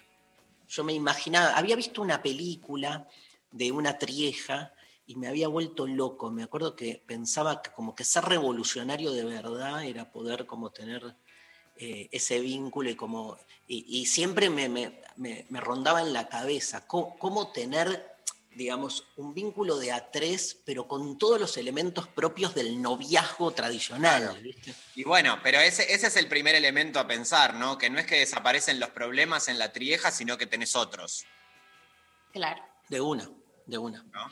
Y que uno dice, bueno, por lo menos si ya pasé por los problemas anteriores, estos van a ser nuevos. Entonces ya es como la no resignación a seguir modificándote. Pero bueno, también cualquier cosa que sirva para tensionar el discurso hegemónico, en este caso del amor, para mí te sirve para, de una a- para construir algo parecido o similar a lo propio, a lo, a lo personal, más que lo propio, a lo personal. Está claro que todo lo, lo nuevo que, que se experimente va a reproducir un montón de problemas y va a tener otros, y como que el gran, el gran conflicto, ¿no? Que es la normativa, se te va a volver también parte de una relación no monogámica.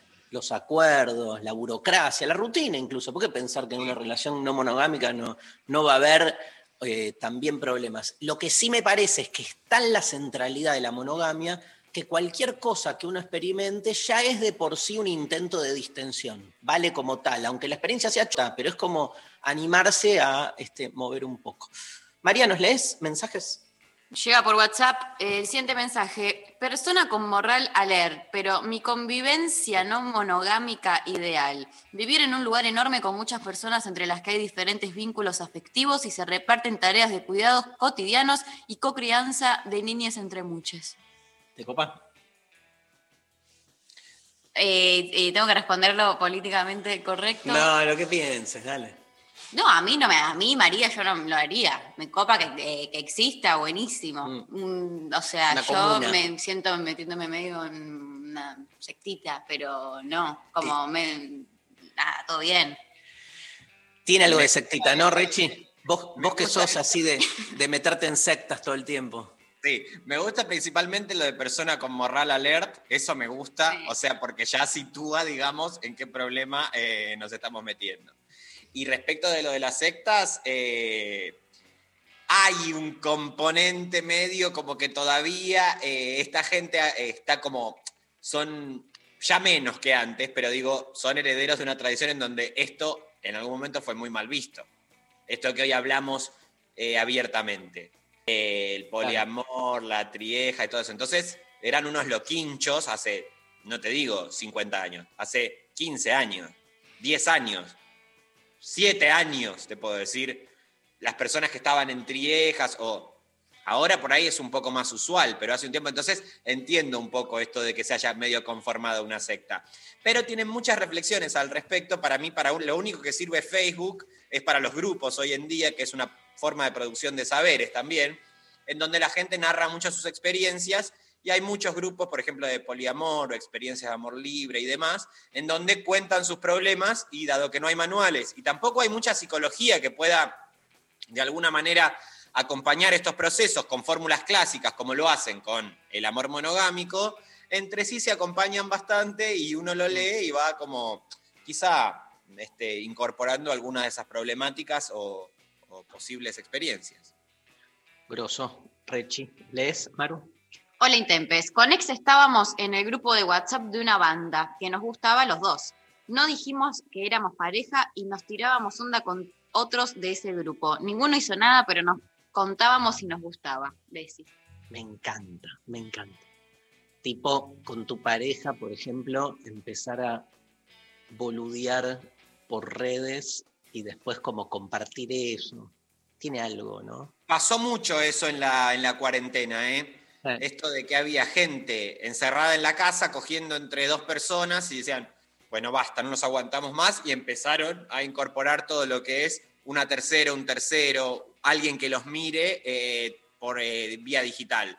Hay que ver después qué pasa con los cuerpos. Ojo con las enfermedades de transmisión sexual también, chicos. ¿eh? También, también, O por favor. eh, alguna clase de protección, porque si no, las cogederas, las cogederas que nosotros estamos relatando, que bueno, se viene, es inminente, hay Son categorías. Son fantasías. Hasta que no, y ahí terminás con un montón de cosas. Terminás toda con garrapatas. Escuchame, un asco. ¿Me pones un audio, Pablito? Ay, amo esta canción, chicos, gracias, amo esta canción. Eh, con respecto a la consigna, eh, la no monogamia la practico en la amistad, sin duda alguna, eh, y la llevo como estandarte para llevarla a mis vínculos amorosos. Eh, mi último vínculo, eh, tuvimos un tiempo, una relación abierta, y eso me abrió a tener más ganas de probar un poco ese mundo, pero no sé si algo específico. Bien. Re, me gusta eso de llevarlo a la amistad. Y sí, sí. Este... Y sí, tiene que, los vínculos tienen que ser algo seguramente más parecido a la amistad que las fórmulas estas que hemos visto ya vetustas. Total. Otro, otro audio.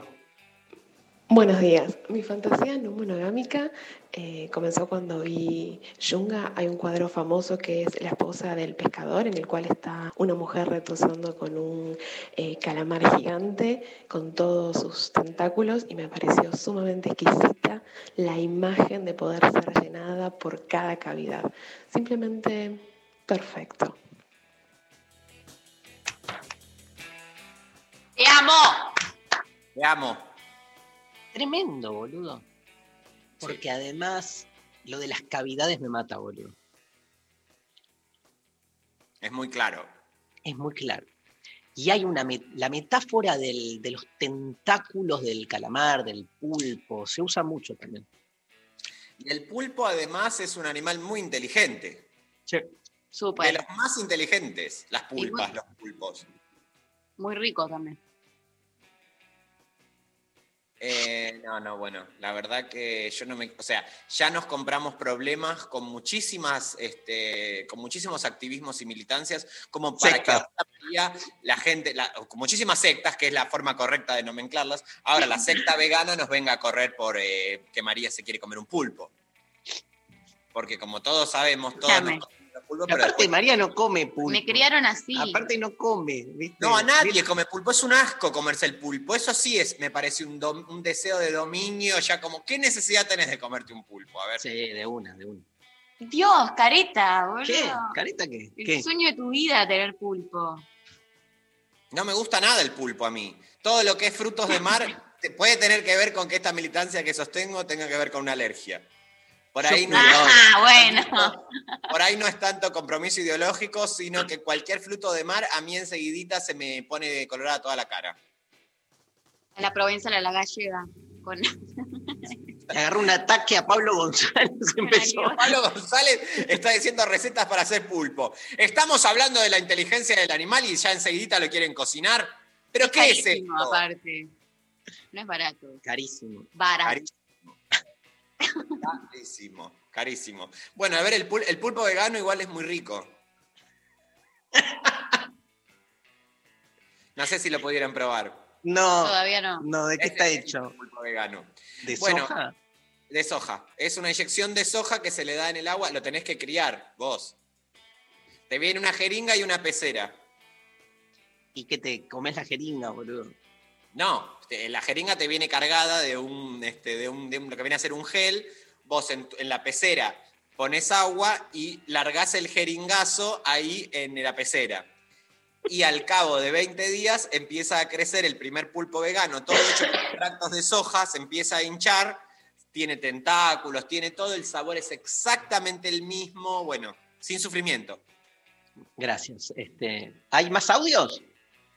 Hola Intempes. Eh, yo hasta que me separé, hasta los 35, no tuve ninguna fantasía. Eh, es más, para mí me parecía todo una, no sé, como un mundo ajeno a mí. Eh, la tenía totalmente vedada. Y después, no hace mucho, hace un par de años, empezó la idea de, bueno, de, hacer un trío, de probar estar con un hombre y una mujer. Y bueno, no, todavía no, no, no, no la llevé a cabo, pero me ronda la idea cada vez más. O sea, como que cada vez más es, es eh, atractiva para mí. Eh, fuera de la pareja, digamos, con, con amigues o algo así. Bueno, le mandamos un gran abrazo porque fue muy como honesta, ¿no? Re. Se notaba. Este, así que regrosa. Qué loco lo de fuera de la pareja, ¿no? Como un trío no con mi pareja, me sonó eso. Fuera de la pareja, como. ¿No? Puede ser. Como. Sí. Me animo a un trío. Tengo, la, Claro. tengo la fantasía, me, me encanta, como dijo, me ronda. Me encanta esa idea de algo que es como un asedio, ¿viste? Como una idea que te ronda ahí. Y, pero, me- o sea, me mató eso de no con la pareja. Yo creo que lo, justamente so- son dos modalidades, pero digo, lo interesante ahí es con tu pareja, eh, ver si podés abrir a experiencias. Yo qué sé. Este, lo otro está la experiencia del trío en términos más de estar tres personas teniendo sexo, pero digamos, es como que no, no se te juega la cuestión no monogámica ahí, ¿no? Porque me parece que lo no monogámico es como desarmar el vínculo de exclusividad con la pareja. ¿Hay más audio? Porque la gente nos inundó de audios. fire. Vamos, vamos, vamos. Hay Ma- María también, ¿no? detectives. Vamos con Yo, audio. mi experiencia fue con un amigo y una amiga. Eh, estábamos eh, en Italia, eh, habíamos ido al Vaticano y ahí empezamos a joder, a andar los tres de la mano, dándonos piquitos adelante de la gente para que nos, mi- nos miraban, como haciendo un prank. Y después dijimos, bueno, vamos a concretar esta trieja. Y tuvimos el error de haber consumido unos estrupe- estupefacientes. Y bueno, y si bien estuvo bueno, pero fue mucha risa, mucho, mucha cosa rara y poco sexo, pero bueno, la verdad que me acuerdo y todavía me río. Los amo. Eh, me calenté un poco. Debo decir que me calenté un poco. Yo creo que sigue con el estupefaciente, ahí el, el oyente, ¿no? Me calenté un poco. eh. ¿Te calentó qué? ¿Qué parte? ¿La de los La tres del en- en- Vaticano, me parece. La del Vaticano.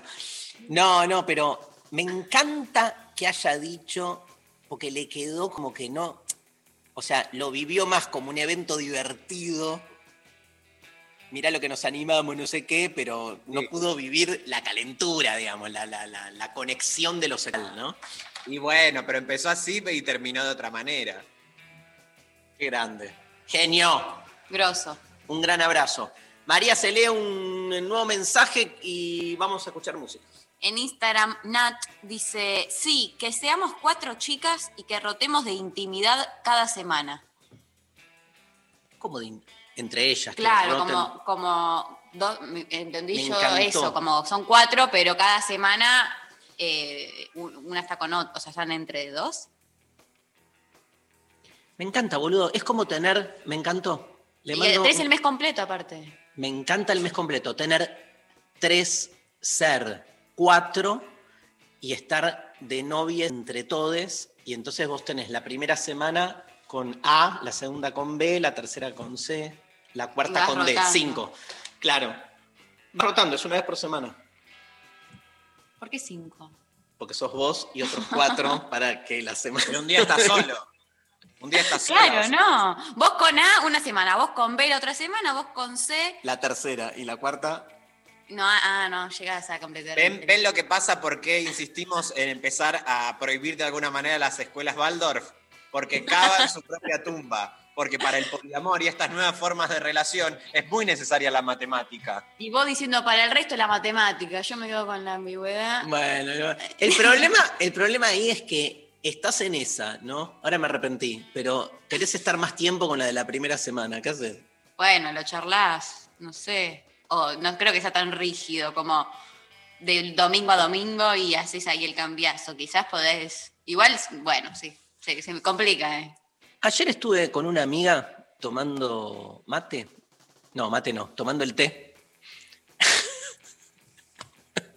no se puede tomar mate. Este, cada uno con su mate de té. Mate. Vos ya tuviste 23 veces COVID, Sí, pero no, no, se no. puede. Igual- ¿En algún momento van a decir ya pueden volver a tomar mate o no, o no va a pasar eso? Señor No sé. presidente. Pero Para mí no va a pasar.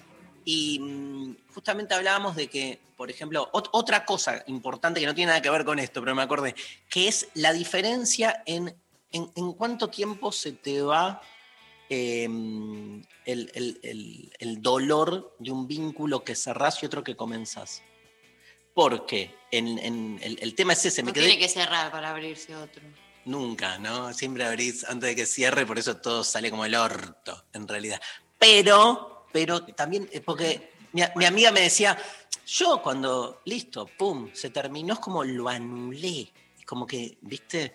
Y yo la miraba como diciendo, por un lado te envidio, pero por otro lado, no te creo. Y también te deseo. Feliz cumpleaños. ¿Te deseo qué? Te deseo feliz cumpleaños. Ah. Hoy cumpleaños Lolo. Ay, feliz cumple. Feliz cumple. Lolo. No nos escucha porque está en las computadoras con auriculares. No. ¡Lolo! Está cumpliendo años, boludo, déjalo. cumpleaños te manda toda la gente de lo intempestivo. Están chochos acá festejándote al aire. Eh, bueno, Darío, María, Sofía, Pablo, todos, Lali, todos te gritan Alberto. feliz cumple, Lolo. Alberto Fernández, decirle. Alberto Fernández, Miki Luzardi, eh, Los Barcos, Colón, La Niña, La Pinta, todos, todes. ¿Sabes qué me molesta del cumpleaños? Es un día al año, que es tu día, y Lolo está ahí haciendo la misma pelotudez que hace todos los días, ¿entendés? No, no, hoy se, va, hoy se hace un día especial, él se dijo que se va Si, si está ahí, boludo. Bueno, ahora a la mañana, pero es fe- Vamos a leer filosofía todo el día, dijo él. Pero debería Hoy- ser como. El día de tu cumpleaños nos deberían llevar como a una granja. Sectas, todo es, se tiende a una secta. encanta. Amo, amo esta iniciativa, eh, estoy con vos.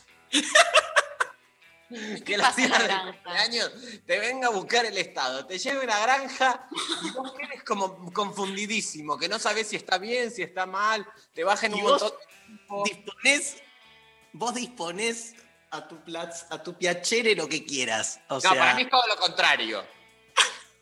Todo lo contrario al placer. Campo, es una un cosa muy de- milica. Es una cosa muy milica. Te meten un día, te forman, te hacen hacer abdominales, lagartijas.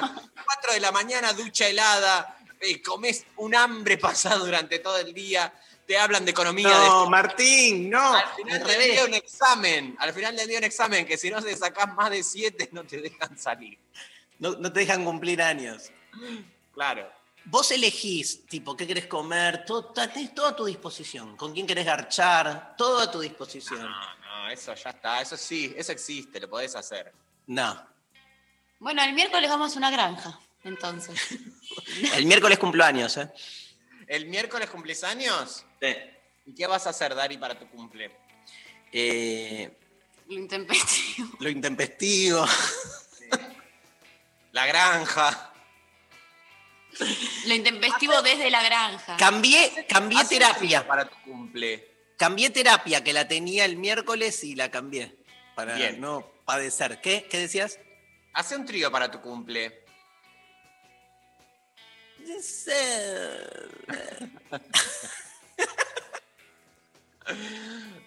Lo que pero vos no elegís con quién, porque en este proyecto de granjas, en el que yo tengo, que es muy Te milico, asigna. te obligan a hacer un trío y se te asigna. Se te asigna. Yo creo que tenemos que pensar seriamente que el cumpleaños tiene que ser una anomalía diaria. No podés hacer cosas que haces todos los días. Pero, Para sí, que- o sea, es muy, fa- es muy lindo decirlo, pero si vos que tenés la oportunidad el próximo miércoles vas a hacer la misma mierda que siempre, empezá vos haciéndolo, tu modification. No, está bien, pero eh, quiero tener justamente la opción de la gran. ¿Alguien tiene una granja a disposición? A Si ver. alguien quiere poner una granja, bueno, pero ¿qué clase de granja? Porque No, ¿qué es- lo que querés ver animales? Es una falsa granja, es como la granja, viste que la, nada, qué horror, boludo. El, el- el significante granja ya me saca. Pero es como un lugar donde Medio paradisíaco. medio donde te internás, pero es medio paradisíaco y donde tenés todo a tu disposición. Eso, digo. El Claro. Estado tiene que hacerse cargo, boludo, o alguien, no sé. Alguien, alguien, alguien, alguien que se haga cargo de algo. Bueno, escúchame, me, me quedó mal ahora para mandar música, así que mandame un audio. Hola, mi punto es que es un bajón que las fantasías ya se volvieron predecibles. O sea, la gente no sale del trío y ya. Eso me parece un bajón. Como que hay un montón de, de profundidad en la cuestión. Pero bueno, queda ahí.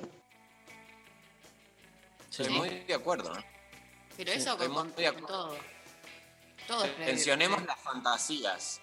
Pero es lo primero que dijimos, ¿no? Que, digamos, en la medida en que las fantasías se vuelven factibles, pierden algo de su, de su diferencial. María, ¿tenés mensajes copados para leernos? Lo que se dice copados. Sí, no. bueno, bueno, Sí. tampoco es a la gente que está escribiendo del otro lado. Hay mil mensajes, obvio. Hola, queridos intempes. El trío, la básica y simple, pero también la posibilidad de estar en vínculos sexoafectivos con algún amigo cuando pinte sin cargarnos la culpa de cagamos la amistad. Eso, No. Sole, les quiero. Claro. Bueno, pero eso Eh, para mí le ponen más, o sea, es más Mucha simple. carga, sí, más le ponen mucha carga y, y no para. Bueno, quizás yo lo vivo así, pero no es para tanto como la cuestión. Ahora, qué loco Igual que... se te caga igual. Qué loco que el que nunca estuvo en un trío sexual, su fantasía es el trío sexual. El que ya tuvo la experiencia del trío sexual, como el de Italia, digamos, como que ya está, ¿viste? Sí. O sea. Pasa otra cosa. Pasás otra cosa. También, eh, eh, nada, eso. Eh, bueno, ahí, eh, quedó. Yo no quiero opinar al respecto. No quiero porque es muy fuerte. O sea, si yo te hablo, no, no quiero, no quiero. Después de esto no se puede. Nadie, No nadie puede puede. volver, es tu cumpleaños el miércoles, Darío. No, no. Estemos en paz. Martín, ¿vas a, ver, Ya vas me- a saludarlo el miércoles? Sí. Podés Voy venir a un ratito al Zoom. Voy a venir un sí. ratito al Zoom. Podés venir a mi casa a saludarme. Y no se puede hacer una clandestina, Darío. A saludarme en la, en la puerta. Bueno, voy a la puerta y dejo unas Ya. botellas con agua y unas velas. Ya, me, ya recibí el primer regalo ayer. ¿Cuál? Mira, A ver. Oh, un reloj de arena. me lo regaló mi amiga Florencia Sichel, Sí. que es filósofa. Eh, y le dije, pero no es mi cumpleaños. Me dijo, no, justamente te lo regalo no el día de tu cumpleaños porque estamos en contra de los cumpleaños. Mirá. Y te- justo eh, el tiempo. eh, ¿Cuánto tiempo dura? Claro, además. ¿Sabes que nunca no lo controlé? Pero Una, más o menos así a ojo de pájaro. A ojo No, de no. pájaro. ¿Cómo? No, ¿A ojo de pájaro puedes calcular? No sabemos matemáticas. Más o menos podés calcular a ojo de si es una hora, si son 15 No, minutos. No, debe ser un, mi- un, Un minuto, do- dos minutos. No, bueno, dos minutos no puede ser. No tiene ningún sentido la unidad de medición dos minutos. O un Uno no minuto, o cinco minutos, o diez le- minutos, o quince minutos, o una hora, o un día. ¿Cómo, lo- cómo metieron la arena adentro de una botella cerrada? La meten, estaba después, cerrada la, claro, después las- la, la, La ¿cómo se- fundieron. la- claro. Se sopletea. Después se sopletea. sabe hacer eso, ¿no, Martín? Yo lo hago, sí, con dos botellas eh, de- con dos botellas plásticas. Pueden ser cinco minutos, ¿eh? Para mí es cinco- No, sí, puede ser. Sí. dos no va a ser de ninguna manera. O sea, un loco hace una unidad O de tres. Para mí Tres, son. Tres- Tres. Tres- tres minutos 40 segundos dura. ¿Para qué mierda te sirve esa unidad? Es que no tiene que servir. ¿Y para qué vas a hacer un reloj si no es para el utilitarismo, María? Es un adorno. Es un adorno, Es boludo. arte. Bueno, es un Vos sos adorno. muy artista, muy artista, y después, ay, pero ¿para qué sirve? ¿Para qué no me funciona? No sirve. No tiene que servir, Martín. Sofi, si se me va a seguir descansando y, y- y vapuleando durante todo el Sofi, Sofi está, está escribiendo está en otra, boludo. Sofi está trabajando para otra gente ya. Ya sabes. ¿Cómo la estás pasando, Martín? ¿Eh? ¿Cómo la estás pasando? Mal, te estaba pidiendo ayuda mientras vos estabas hablando con eh, Bonelli, para quien trabajás ahora. Marcelo Bonelli, le estabas escribiendo todo lo que vos sabés sobre Carmel, que bueno, que se sabe que está, es un tema candente. Lo único que sé. Lo hablé con Sol Despeinada de nuevo, este tema está, ¿eh? Ah, ¿sí? Sí, sí, sí. Nuevo curso en Conex. Nuevo curso en Conex. Carmel Bueno, no, no fuimos, basta. Escúchame, hay. eh, Ganadores. Sí. Hay ganador de ayer también. También eso, eso. Ayer que no estuvo María, yo me olvidé de decir quién era el ganador. No vengo un día porque me siento mal y se descontrola todo. La, la ahuyentada, eh, nada, saben que soy muy fiel a ellos. Nunca me hubiese olvidado. Bueno, ¿qué te digo primero el ayer? El de ayer. bueno, espera que tengo que encontrar el archivo. Ah, bueno, el de No, hoy. no tenés. El de hoy. No, no importa. Tengo el de ayer acá, acá. Eh, ganadora de ayer, que escribió a través de Instagram de, y respondió a la consigna, ¿qué es lo que más te angustia del amor? Ganó un acceso para construir el amor, Belén, que puso que a veces con el amor no es suficiente. Grande Belén. Así que, eh, bueno, ganadora de ayer.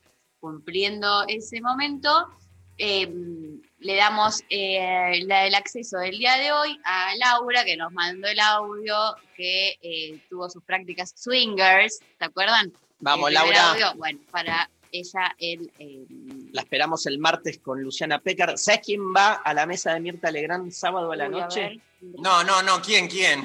No Leandro. Santoro, Leandro Santoro, y se va a cruzar con Diego Santilli, Horacio Cavac y Mateo Salvato. uf, fuerte esa mesa, ¿eh? No voy a opinar. Ok. em, ¿Y el domingo sabemos? El ¿Y domingo- el- el- el- ¿Puedo PH? ¿Quién no, va? No, nos falta información. bueno, me acaba de caer en, en- en Twitter esto.